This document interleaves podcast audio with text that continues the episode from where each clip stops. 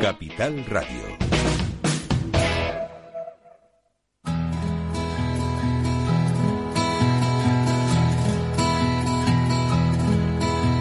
Comienza La Caja de Pandora. Al verte sonreír. Al verte sonreír. Un programa especialmente dedicado al mundo de la discapacidad. El niño que ayer fui. El niño que ayer fui. En Capital Radio La 10, cada semana hablamos de aquellas personas que por una causa u otra han llegado a ser dependientes. Lo presenta y dirige Paula Romero.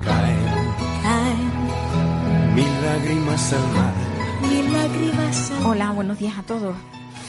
Nuevamente aquí, como cada semana.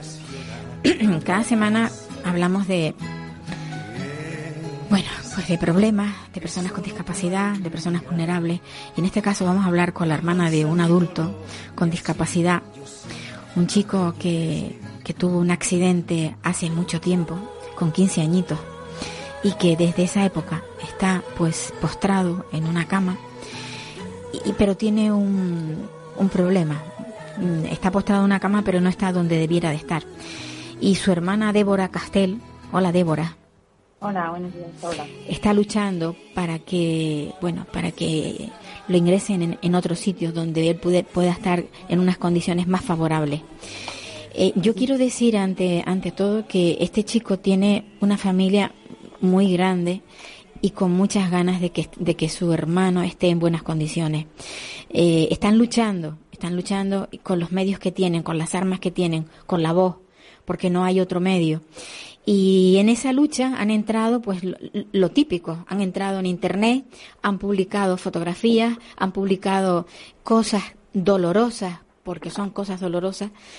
Y, y bueno, yo creo que no lo están haciendo mal, siempre y cuando no ofendan a nadie, porque en realidad los verdaderamente ofendidos son ellos, porque han tenido un trato que no es el adecuado en su, en su hermano. Eh, Débora, dicho todo esto, mm, cuéntanos un poco qué, qué es lo que estáis pasando con, con Juanjo, con tu hermano. Pues mira, verás. Eh, Juanjo, eh, ahora mismo, lo que es en la actualidad, está en una residencia eh, eh, geriátrica, pero viene de una residencia eh, mm, remedia psiquiátrica que lo tenían pues eh, atado, lo tenían mal cuidado, pues abandonado.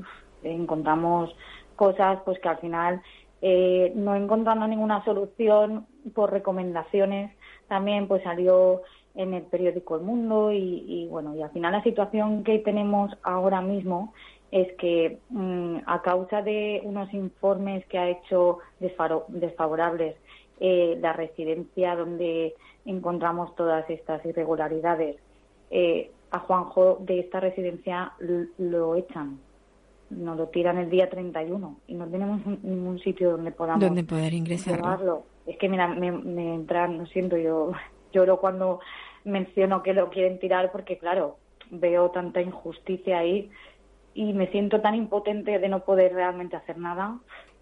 Eh, vosotros estáis en la comunidad de Valencia. Sí, vivimos en Valencia.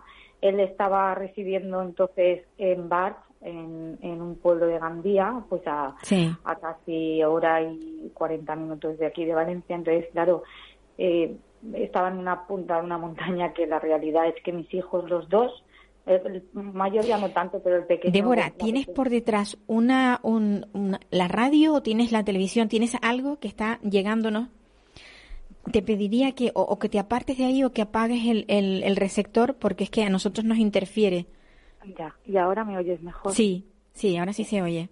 Vale, pues sí, me, me me comentabas que tu hermano eh, en la residencia que está ahora, eh, quizás lo, bueno, quizás no, lo van a, a, a echar porque el informe que traía, digamos, de la, de la anterior residencia, donde el trato que recibía no era el, el que vosotros queríais, eh, pues ha impedido que, esté- que ahora esté en esta residencia. Está, está ingresada en esta residencia, claro, y entró Pero, pero li- todo- con el tiempo límite.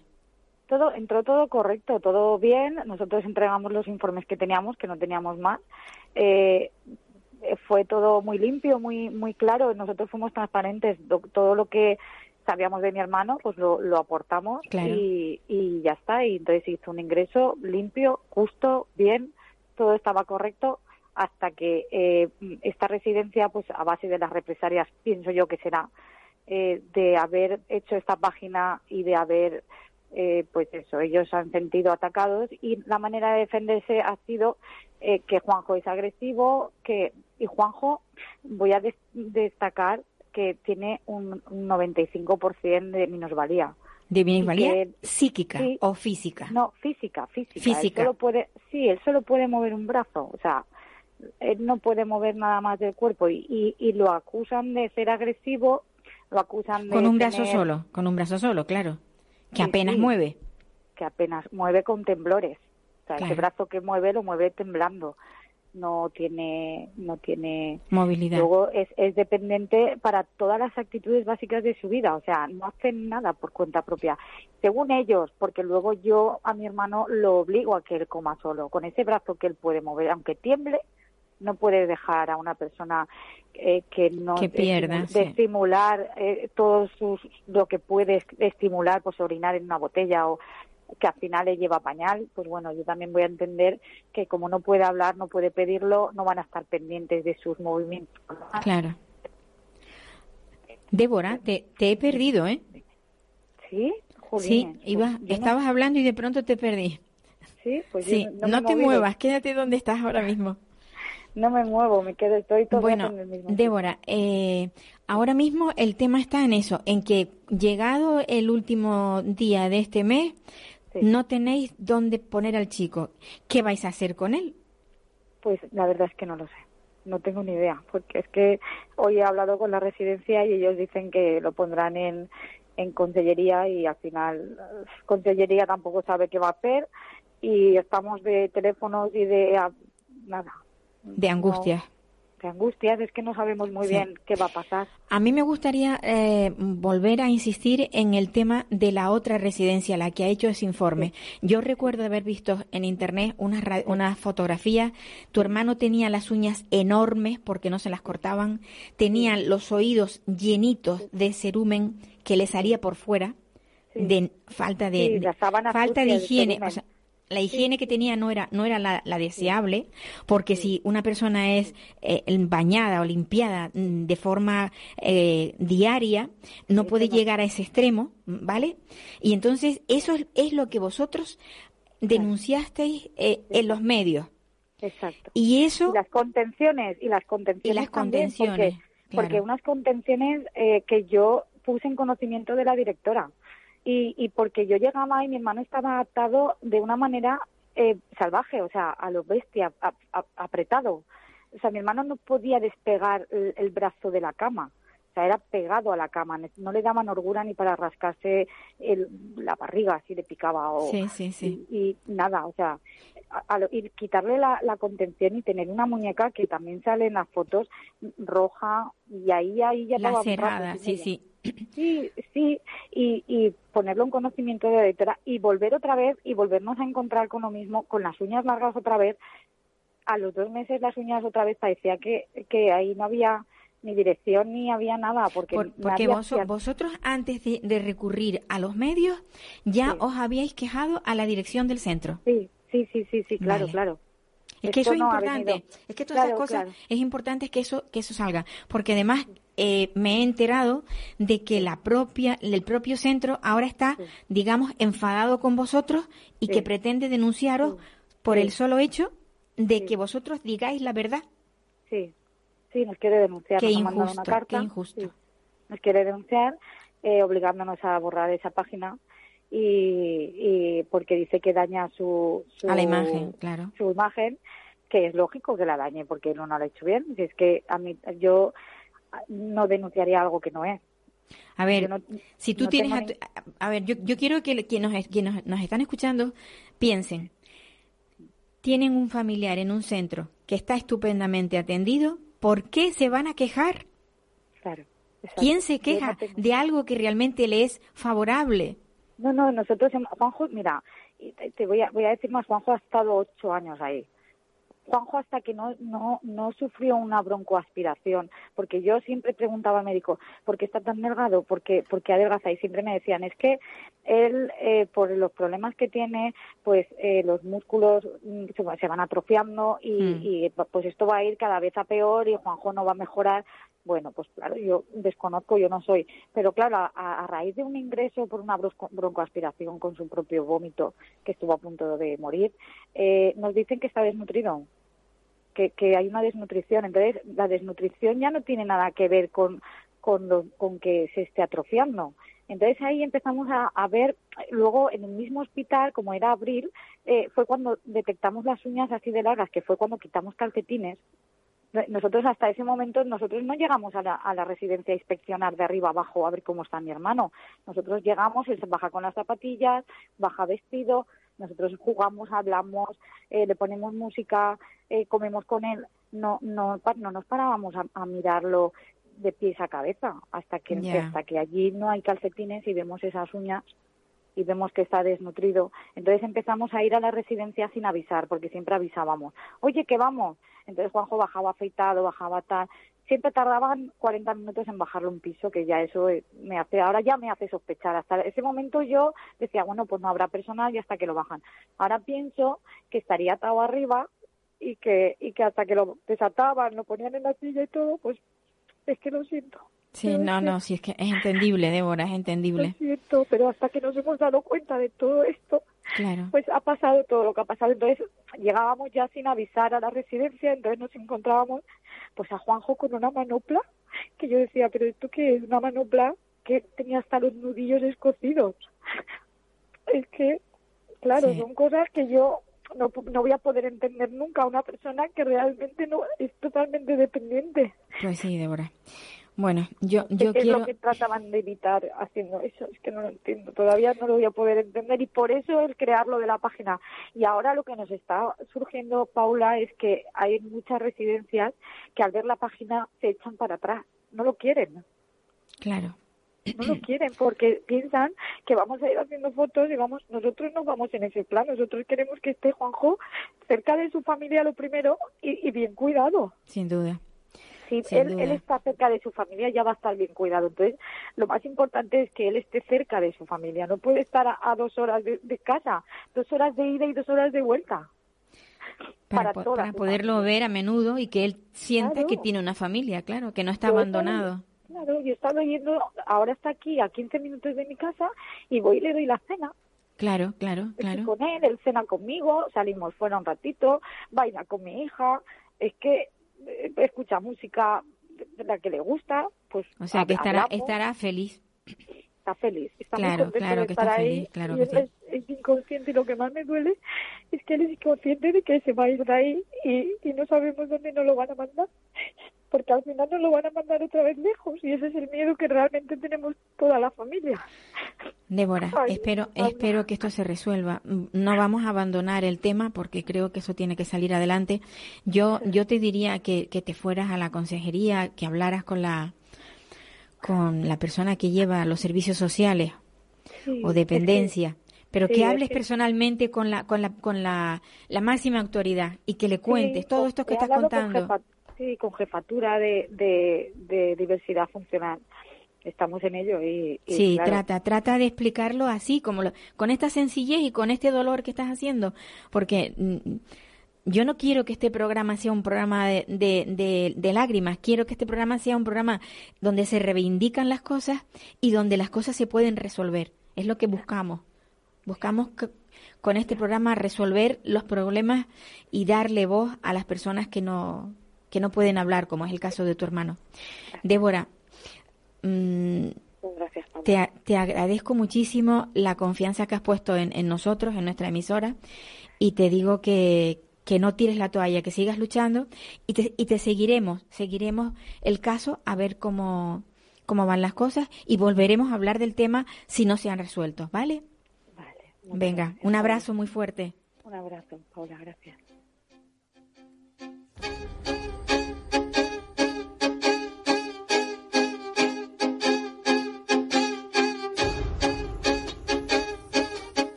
Nuestro programa. Después de esta pausa musical, vamos a hablar con Carlos de Lemus. Él es profesor de educación especial, pero por encima de todo es padre de una niña con autismo.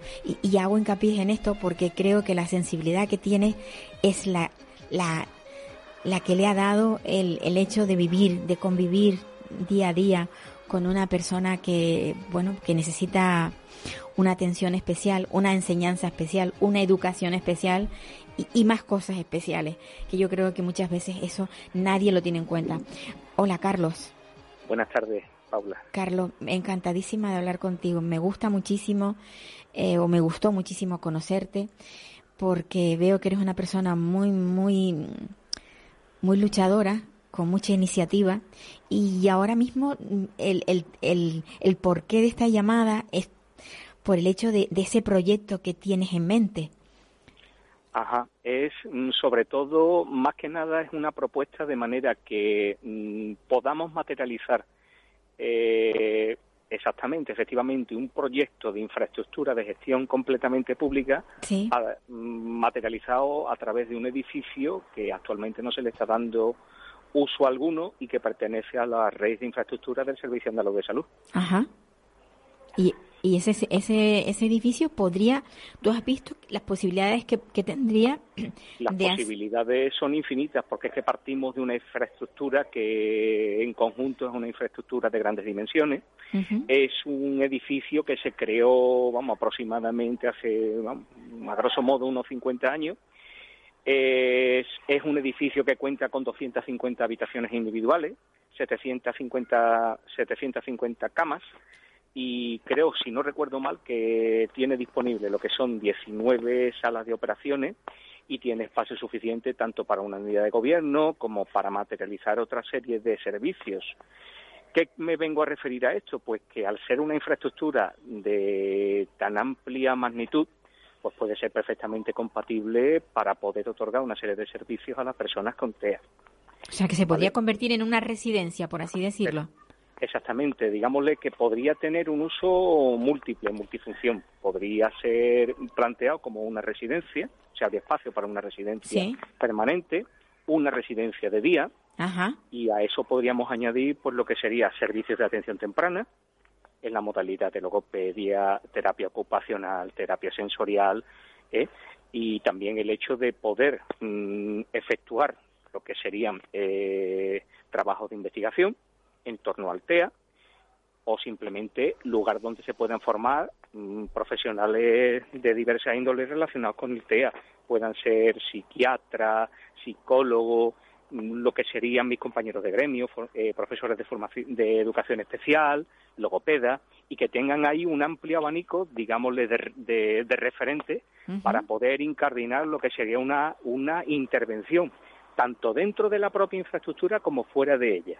De manera que ese referente vital que tenemos del TEA en la institución, esa es, digamos, la visión del proyecto, pues que ellos lo tengan in situ y, y se sea capaz de articular una intervención en el hogar, en el entorno natural, y en el caso, Dios no lo quiera, que eso no sea posible, que esas personas tengan un referente donde puedan ser asistidas personalmente durante todo el tramo vital, como se ve en la propuesta, desde que son ya son adultos, pues que sea un lugar donde ellos puedan ser atendidos adecuadamente que se convirtiera en una zona, por ejemplo, eh, no todo el edificio, sino una zona, por ejemplo, un hogar convivencial.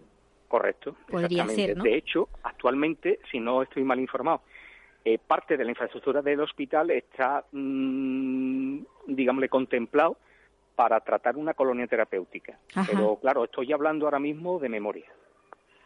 No sé exactamente en qué término es la colonia terapéutica, pero el caso es que si se ha concebido esa idea de colonia terapéutica, ¿por qué no ampliarla, desarrollarla y especificarla a lo que sería un colectivo que hasta ahora mismo pues no ha tenido lo que es una respuesta por parte de los, de los organismos públicos específicamente pública.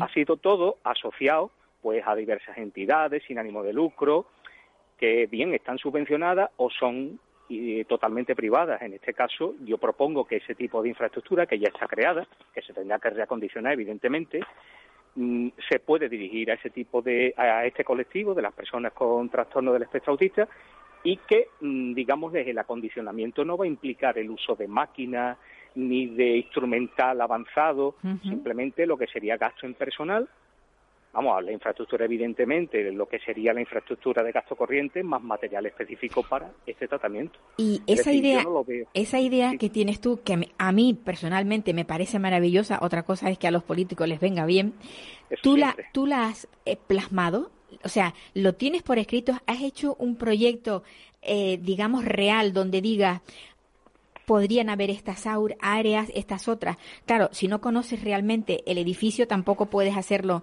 con mucha exactitud, pero mm, yo me pregunto, eh, si tú le dieras todo ese trabajo hecho a la Consejería de Asuntos Sociales, ¿tú crees que lo rechazaría?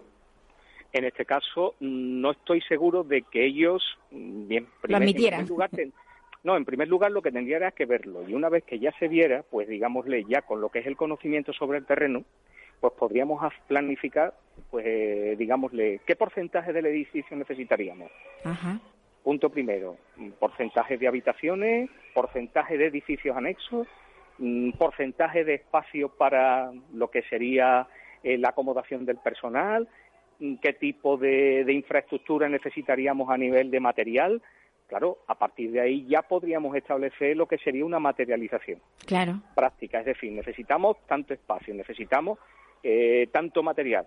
Y a partir de ahí, pues mira, ¿qué personal es el que necesitamos? Pues tanto, tanto, tanto. Y luego, en función de lo que sería la proyección longitudinal de la intervención con el TEA, pues claro, mira, este espacio podía servirnos como residencia de día o como talleres de, terapia ocupacional, ¿sabes? Pero claro, eso yo no tengo disposición de poder acceder a esos datos, porque eso pertenece a la Consejería de Salud. Claro. Ah, porque ahora mismo eso pertenece a la Consejería de Salud, claro. Exactamente. O sea, que antiguamente era un hospital en uso, que luego ya dejó de, tener ese uso y ahora lo tienen. Exactamente. Eso, esa infraestructura eh, tuvo un primer, o sea, eh, fue reivindicada en su momento. Voy a hablar de nuevo de memoria, alrededor del 2002, 2003, eh, la etapa de gobierno del PP una reivindicación de la Junta de Andalucía de manera que el Hospital Militar pasara a la red del Servicio Andaluz de Salud. Al final se hizo la mm. cesión oportuna y desde entonces pues ese hospital pues no está, digámosle, en fase de, explotación, en fase no, de no está en uso, no, está en uso, digamos, como, como hospital.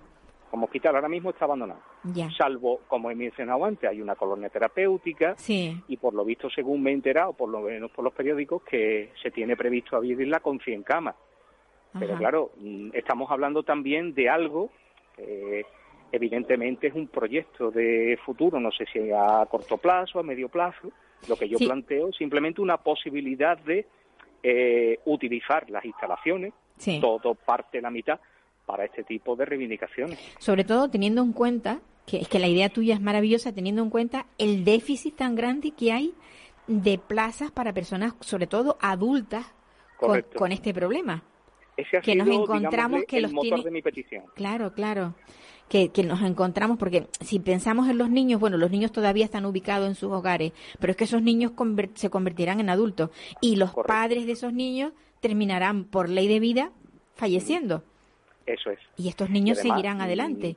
¿Qué la pasa? Petición, la petición, digámosle, que en cuanto a, digámosle, a servicios circundantes, tenemos el hospital de Balme, que digámosle para lo que serían revisiones inherentes a cualquier ciudadano con sus especialidades, las tenemos cerca. Tenemos también lo que sería un centro específico de educación especial, que es de la Consejería de Educación. Es decir... Que la ubicación es perfecta. Es perfecta porque tenemos ahí un centro donde los profesionales que necesiten trabajar con este tipo de, niños, de, de alumnos, pues pueden encontrarse con un referente formativo y sobre todo de ejemplificación en todo el tramo vital que les puede servir para coger y acometer la realidad educativa de esos niños que están en centros específicos. También tenemos lo que son lo que son coles, digámosle, normales, de servicio prestación normales, y claro, lo que sería zonas de aparcamiento, las tenemos todas. Es decir, mm, fue, mm, vamos a llamarlo, una especie como de idea brillante, una se me encendió la bombilla, y es que esto se podría se podría condicionar para prestar este servicio. Ya te digo, a mí me suena fantástico, porque la mayoría de las veces cuando se dicen que no hay no hay plazas, que no hay centros, que no hay recursos, es tratan de ubicarlos luego en las afueras. Se hacen unos macrocentros fuera, se les coge a todos, se les se les digamos mm, se les aparta del centro. En este caso estamos hablando de algo que está ubicado en, en, el, en un centro de población, que no está en las afueras, que no está... Eh, porque muchas veces hasta se sienten abandonados los familiares cuando tienen que ir a verles, que se tiran a lo mejor una o dos horas en, en trayectos, que no pueden ir a verlos las veces que quieren precisamente por, por la lejanía. Yo creo que esto bien concebido sería algo mm, mm, maravilloso. Sería algo referente para el resto del país. Maravilloso, sí, sí, sin duda, sin duda. Yo, Carlos, creo que esa idea no puedes perderla, tienes que hacerla, tienes que materializarla. Pero claro, esto es una cuestión que yo puedo lanzar la idea, yo puedo exhortar y tratar de motivar, no solamente a la, a la vamos, al colectivo que está sufriendo esos carnes esta realidad día a día del abandono, del mm. desamparo, de la carencia de medios. Sin duda. Evidentemente, esto tiene que ir llegando a más. También hay que exhortar a lo que serían los responsables, bien políticos, bien económicos, de que ese tipo de infraestructura a la larga también es una inversión. Efectivamente. Porque estamos cogiendo y estamos canalizando un, el drenaje que actualmente existe de recursos públicos atomizados en distintas asociaciones, los vamos a concentrar en lo que sería una instalación de titularidad y gestión pública que materialice el servicio a estas personas no como una digámosle, con una idea de caridad, con una idea asistencial, sino con una idea de materializar derechos. Es decir, se supone que si hacemos una intervención efectiva, esas personas cuando empiezan desde que son pequeñas ganarán en autonomía, ganarán en iniciativa, ganarán en competencia, ganarán en destreza. Y probablemente, esperamos o simplemente mm, confiamos en que el porcentaje de personas adultas que tengan que disponer de lo que es la residencia permanente sería un porcentaje pequeño. Ahora, ese porcentaje pequeño no significa que eh, tengamos que depender de ofertas pírricas de residencia, como actualmente estamos estamos padeciendo. Y encima, además de pírricas, son atomizadas, porque son todas asociaciones. Todas, todas, sí. Y claro, planteo que una infraestructura de ese tamaño se le tiene que dar una respuesta, se tiene que utilizar para un problema imperativo, no en términos legales, sino en términos humanos. Sí, sin lugar a dudas. Carlos, ahí está esa propuesta tuya, esta propuesta de este profesor de educación especial que además vive, vive lo que es la, el autismo y que sabe muchísimo de él y que bueno, yo, yo la verdad es que a mí me encantaría que eso, ese proyecto fuera real y que tú fueras el director del proyecto. Sería para mí es una cosa que ahora mismo ni me lo planteo a mí me abruma, pero el caso es que es una cosa, es una iniciativa que al verla es como si hubiera tenido una visión. Digo, esto es lo que necesitamos. Pues sí. Yo creo que sí, que lo necesitamos. Lo necesitamos todos y, y luego además que cundiera el ejemplo en casi todas las comunidades autónomas. Ojalá. Sí. Un abrazo, Carlos. Igualmente, Pablo, muchos besos. Muchísima, muchísima suerte de, de, haber conectado contigo. Hasta luego. Muchas gracias a ti. Adiós.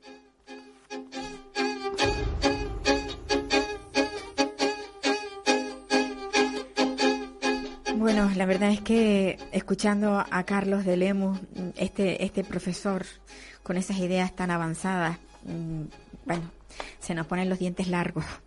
Y además se piensa que, o pensamos muchas veces que, que, bueno, que estas cosas se podrían resolver, además con pequeñas cosas, ni siquiera se necesitan grandes infraestructuras. Ya explicaba él cuál era el tema.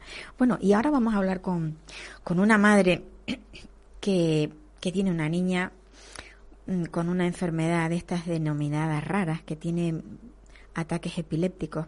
Ella es Gema Carrasco Bautista. Hola, Gema. Buenos días, Paula. Me alegro, me alegro de tenerte ahí al otro lado de, del teléfono. Eh, me vas a disculpar, quiero pedir perdón porque estoy un poquito emocionada, pero bueno, intentaremos saber, intentaremos hacer todo lo posible para que. A ver, ¿quién, quién, quién más que tú conoce a tu niña? ¿Cuántos añitos tiene tu niña ya? Diez años. En diez años ya tienes, tienes eh, eh, cátedras, máster, tienes de todo. En la, en la especialidad de lo que tu hija padece, seguro. Bueno, Sí, mm, no, en, muchas en muchas ocasiones, en muchas ocasiones eh, esas cosas tampoco se tienen en cuenta. Cuando unos padres cuidan de una persona eh, de estas características, al final eh, termina teniendo tantos conocimientos que no son valorados por nadie, pero que son reales, ¿eh? Son reales. Tú me contabas mm, sí. que tu niña, bueno, a mí me gustaría que hicieras primero un- una pequeña historia de, de cómo nació tu niña y, y cuántos escollos has tenido en la vida debido a, a- a esa enfermedad que tiene. Un poco empieza por ahí para, para Bueno, poner a la gente, porque claro, hablamos y yo sé mucho de la niña, pero a mí me gustaría que quienes nos escuchan también supieran un poco de lo que tú me contaste, ¿vale? Bueno, en apariencia Amaya tuvo un nacimiento normal y corriente como cualquier otro bebé, exceptuando en este caso que era cesárea por cesárea. Eh, puesto que el parto, el segundo parto que yo tuve, aunque digamos parto real, fue su hermana mayor. En este caso tiene 22 años. Y bueno, de momento, gracias a Dios, no tiene ningún inconveniente, mm, digamos, relacionado con la enfermedad de su hermana que sepamos de momento. Mm, A los pocos días, eh, cuando ya estábamos en casa, pues yo empezaba a notar que ella hacía unos movimientos muy raros. Pasabas a su lado, eh, por ejemplo, y mm, sabes que se levanta una pequeña brisa. Y ella daba como un respingo. Y yo decía, qué raro, digo, qué niña más asustadiza. Ese movimiento con el tiempo eh, se fue haciendo, digamos, más intenso, más fuerte. Eh, intenso en el sentido de que el respingo y se, se iba haciendo ya como un como un agarrotamiento del cuerpo. Es decir, que cada vez que tenía ese movimiento, ella se encogía hasta casi llegar a, una, a la posición fetal.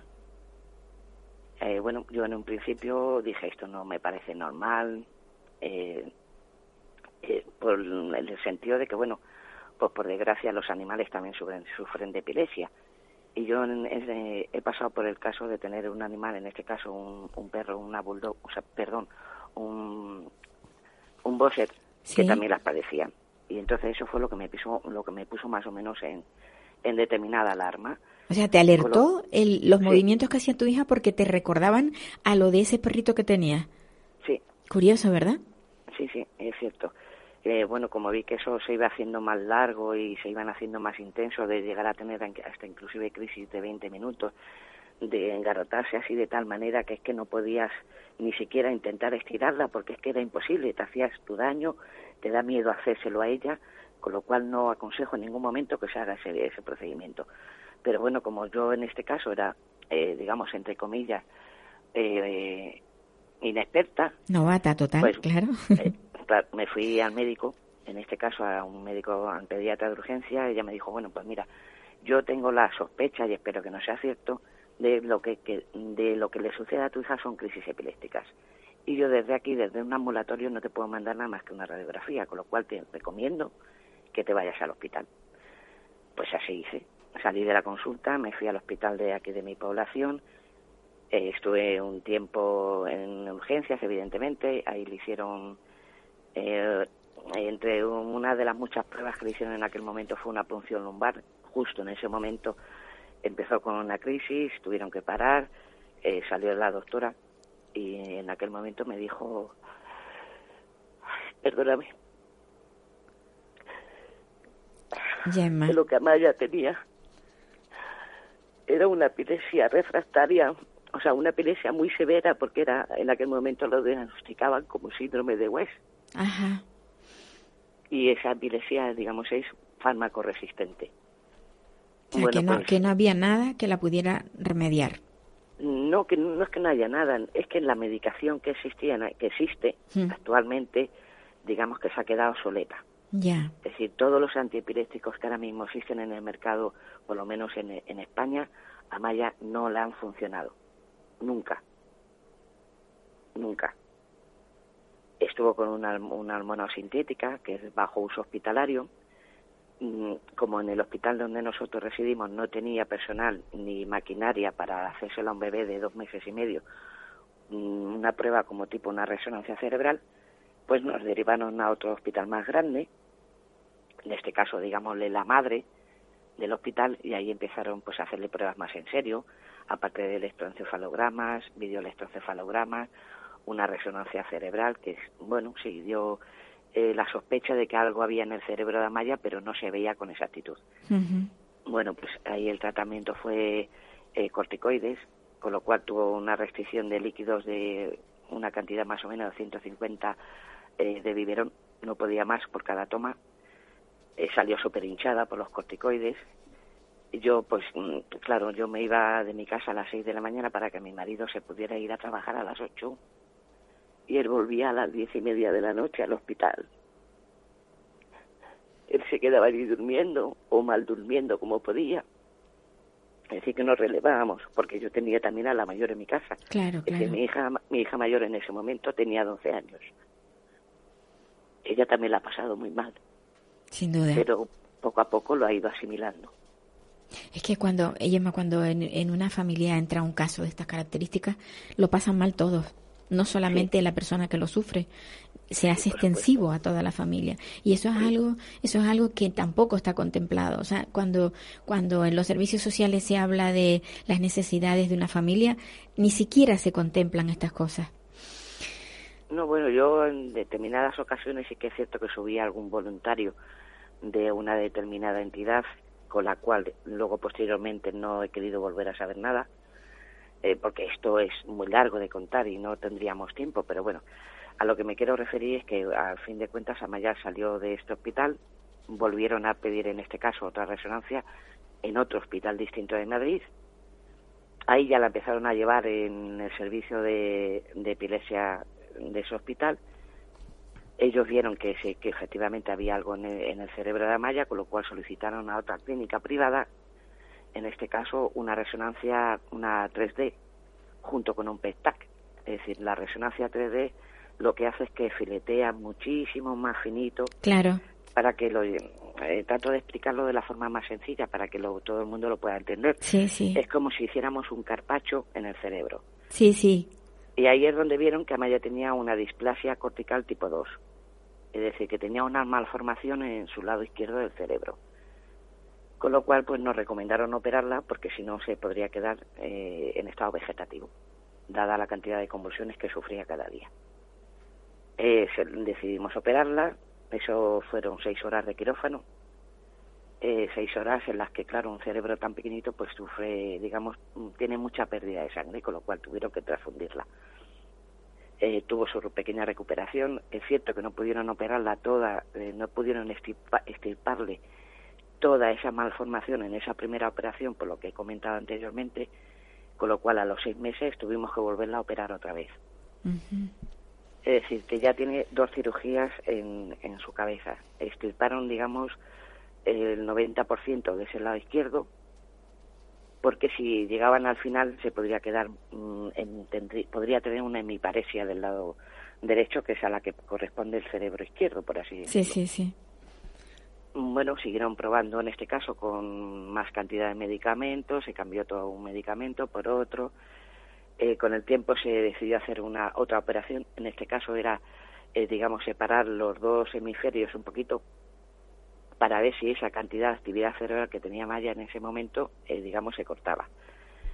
sí que es cierto que a raíz de esas tres operaciones la cantidad de, crisis ya no ya no fueron 100, 100, 100 crisis epilépticas al día, fueron 30, 50, depende del medicamento que en ese caso estuviera tomando o, muchas veces del tiempo, porque el tiempo, el tiempo por lo menos a mi hija le influye mucho.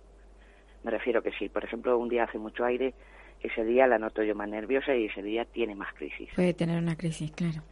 No. Bueno, una no, más. Sí, el aumento de crisis, claro, claro. Sí, porque ella el problema que tiene es una alteración en, en el gen SGN9A. Esta, eh, esta alteración tiene a su vez dos, eh, dos anomalías que están en el cromosoma 26 y otra en el cromosoma 27. Entonces, estas anomalías, aparte de producirle a Maya esta cantidad de crisis epilépticas, digamos que Maya puede tener ocho posibles patologías, porque no se sabe exactamente qué es lo que es. Entre, esas ocho posibles patologías, pues está el, el síndrome de Draven, epilepsia generalizada, eritromialgia, insensibilidad al dolor o dolor parósitico intenso, es decir, que realmente no se sabe qué es lo que la sucede. Por eso está englobada dentro de las enfermedades raras, claro.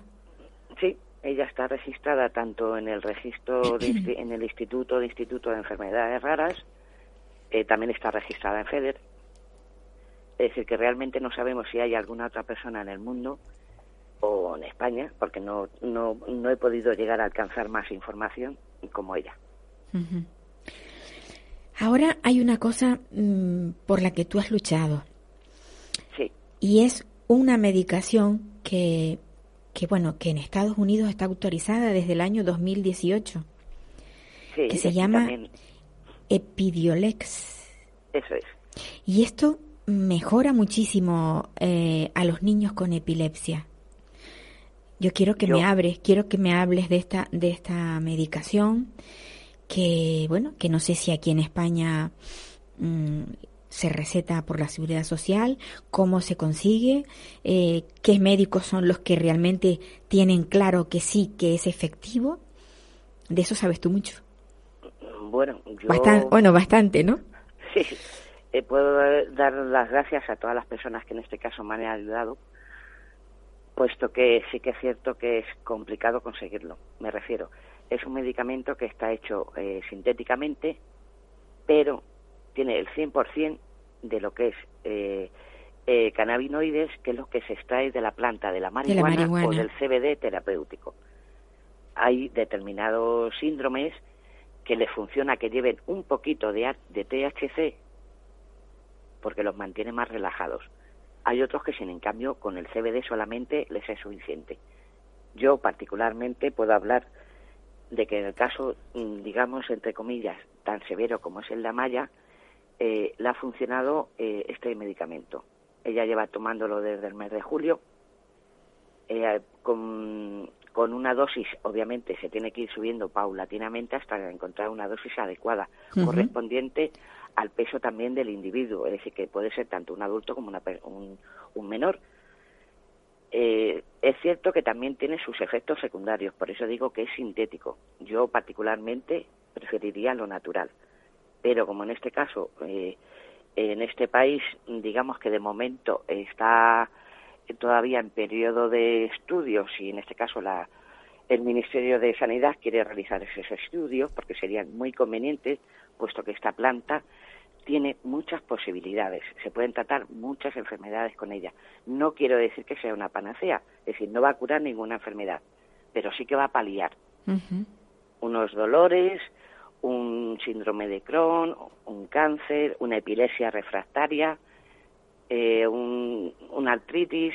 Yo, por ejemplo, hay veces que recurro a otro tipo de CBD, porque yo tengo, en este caso, tengo artrosis degenerativa ya no solamente por, por la inmovilidad de Amaya, sino porque yo sufrí un accidente dos años antes de tenerla ella, que me dejó hernias en las cervicales. Entonces eso, dado que Amaya no se mantiene de pie ni anda, es decir, que es una persona que tiene un 80% de discapacidad, depende de mí totalmente, pues yo también con el tiempo voy acarreando otras secuelas. Claro, claro, la, la, del cuidador habitual.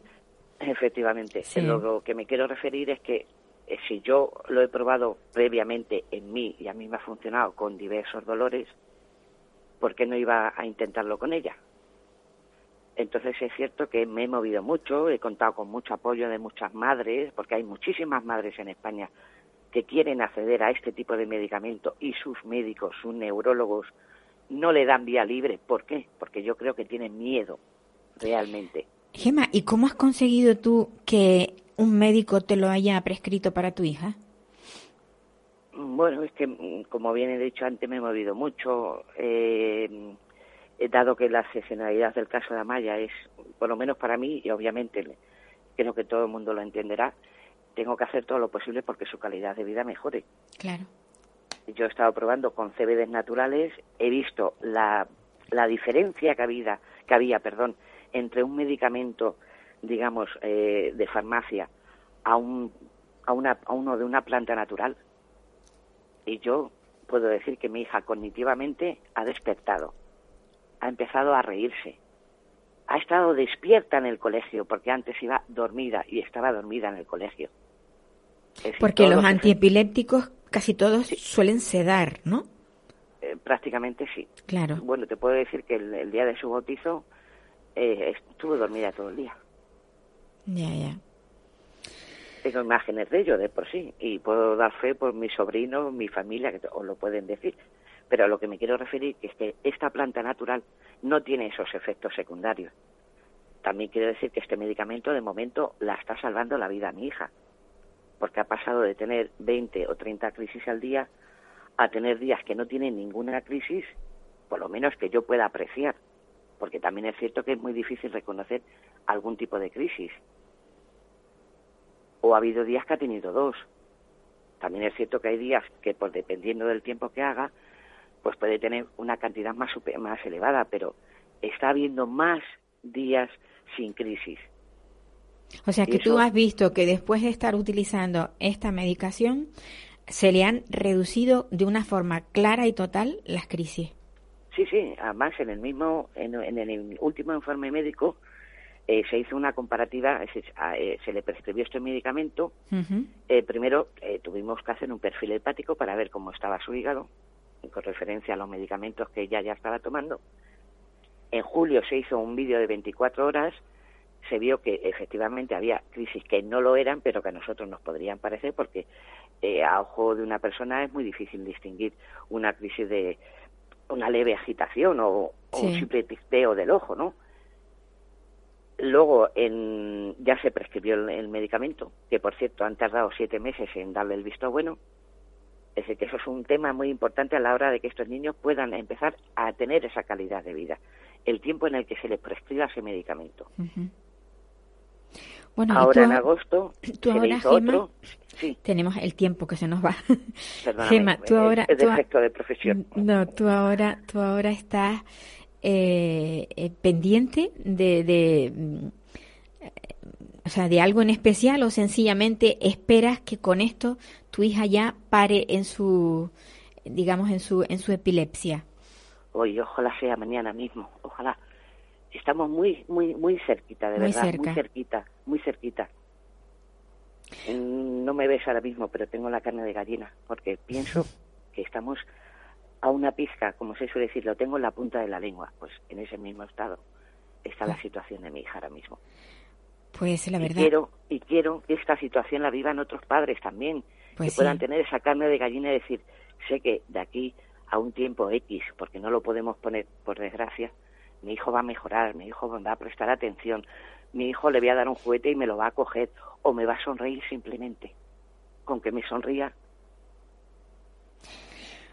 Gema. Es lo más bonito del mundo. Gema, un abrazo muy grande y, y celebro que haya sido tan luchadora como para llegar a este extremo para que tu hija eh, tenga esa calidad de vida que todos los padres queremos para nuestros hijos un abrazo enorme. que la cuestión política nos haga caso, no tenga al mundo de la dependencia tan olvidado como nos Pues sí, te seguiré, te seguiré y volveremos a hablar en otra ocasión, ¿vale?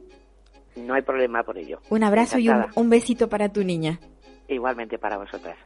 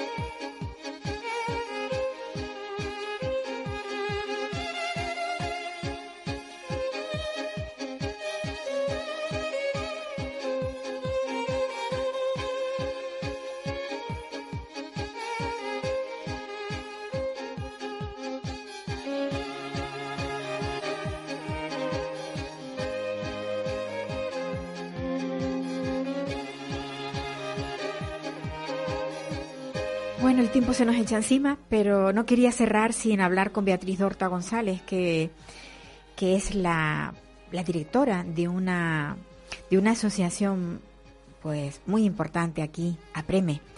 Hola Beatriz. Hola Paula, buenos días. nos, nos quedan tres minutos, pero no importa. Quiero que nos cuente qué es lo que estás haciendo. Sé que cada año eh, celebráis una, una jornada y este año volvemos a lo mismo, ¿verdad?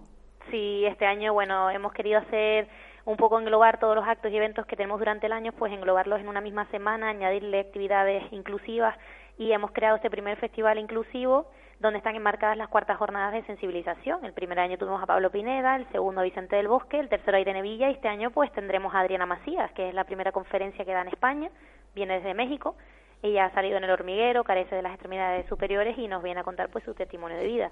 Y luego, pues, en las cuartas jornadas de este año abordaremos el colectivo LGTBI y discapacidad desde la diversidad sexual. Publicaremos un primer manual también donde se le explicará a las personas con discapacidad intelectual qué es la diversidad sexual, de la mano de Natalia Rubio. Nosotros siempre en tema de sexualidad vamos de la mano de ella porque para nosotros es la, la mejor de, en nuestro país con, con este tema.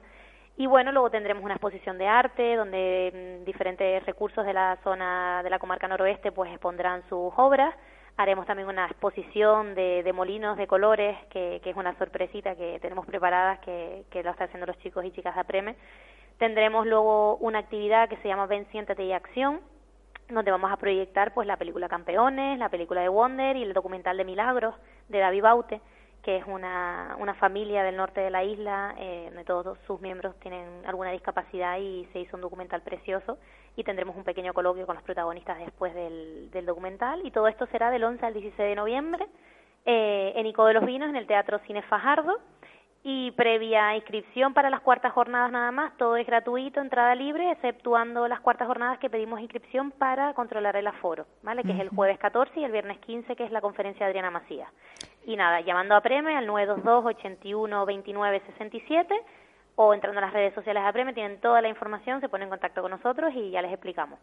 Beatriz, es algo, mm, o sea, eres una auténtica jabata, mira que trabajas, mira que te curras los programas, mira que te ocurre todo. O sea, el, ese trabajo que haces mm, es de lo más fructífero.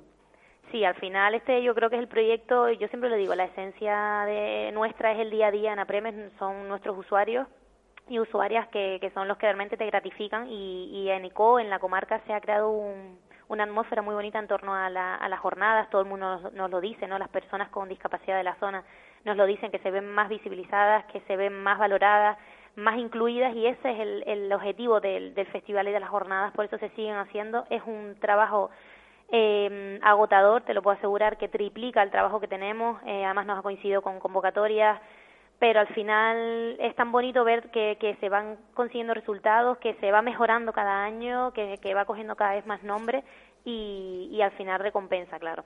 ¿Cuántos años hace que funciona Preme? Apreme hace más de 25 años que se creó en el norte de la isla, pero ya te digo, hasta hace pues 12, 13 años era una asociación muy pequeñita. Cuando ya a mí me plantearon, mi primer trabajo fue en Apreme de logopeda y cuando ya volví eh, me plantearon pues coger la gestión porque ya estaban al borde del cierre. Al final tú sabes cómo funciona esto, tienes que tener gestión económica, gestión técnica, si no, no puedes optar a proyectos, cada vez son más complicados, las convocatorias cada vez son más difíciles tienes que tener mucha normativa, mucha adaptación y Beatriz, Beatriz, cerramos el programa contigo. Pues nada, Cuando alguien quiera que una asociación siga adelante, tiene que contratar a una Beatriz Docta González. no, aquí hay un equipo muy grande detrás, muy trabajador y, que siempre van de la mano de todas las ideas que yo propongo, así que genial. Un abrazo muy fuerte. Un abrazo muy felicidades, felicidades. Muchos besos para todos. Saludos a los oyentes. Pues nada, que se nos acaba el tiempo y que yo les espero el próximo la próxima semana, ¿vale? Un abrazo a todos. Me voy, si hoy por fin pruebo el champán. ¿Puedo? No. Me voy, goodbye, olvídense en adiós. Me voy con un suspiro y un adiós, adiós.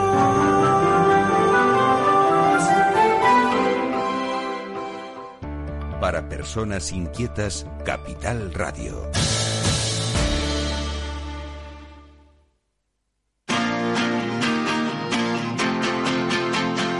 Capital Radio, Música y Mercados.